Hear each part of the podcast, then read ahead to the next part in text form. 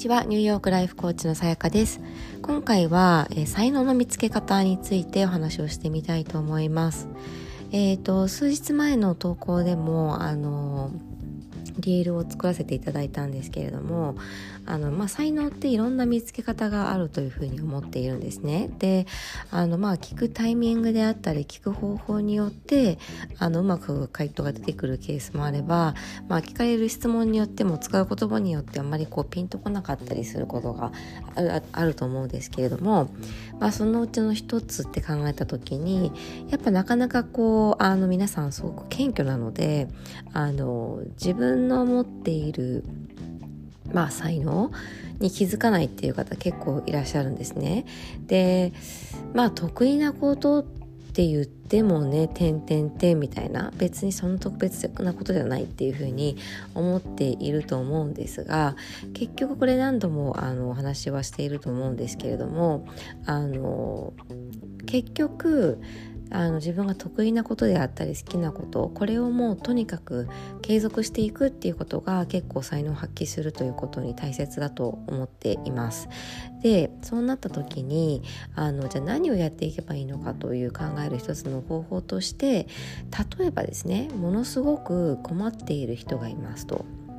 でその人に対してあなたは何かしらの、まあ、労働何かしらのあの活動をして、えーと、そこから、えー、お金を得て、えー、その人をサポートしなければいけないっていうふうに考えた時にこんなことだったらできますけど「てんてんてん」っていうことって何ですかと。うん、なんだろうな例えばご自身でもうん仕事をしていてあこれ自分に向いてないなとか好きじゃないなって感じることってあると思うんですね。でそういうの担当になってしまったりすると結構きつかったりストレスが溜まったりすると思います。でそれはもしかしたら苦手なことかもしれないしなんかこう自分で思い込んだトラウマ的なものがあって嫌な気持ちになることなのかもしれないですけれども、まあ、いずれにしても今のその先入観をある前提でそれは好きじゃないわけですよね。で、えーと、じゃあこういう作業だったら別にやってもいいよって思うものあると思うんですよ。うん、そういうのをちょっと考えてみていただいて、えーとその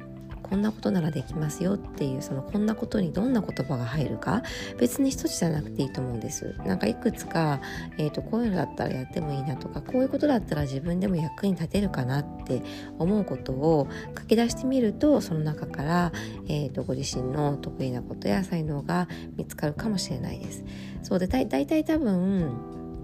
サクッと一言で答えられる人はもうそれが自分の特技だと分かっている人だと思うんですけどあの分からない場合はとにかくいろいろ書いてみてそういうようなこあの活動が発生するものって何なんだろうみたいな形で考えるのもいいのかなというふうに思います。はい、えーと、なんかこう毎日本当配信したいんですけどちょっとやっぱなかなか日本にいるとですね今実家にいてあのなんだろうなまあ人やっぱ話したりとかあのなんか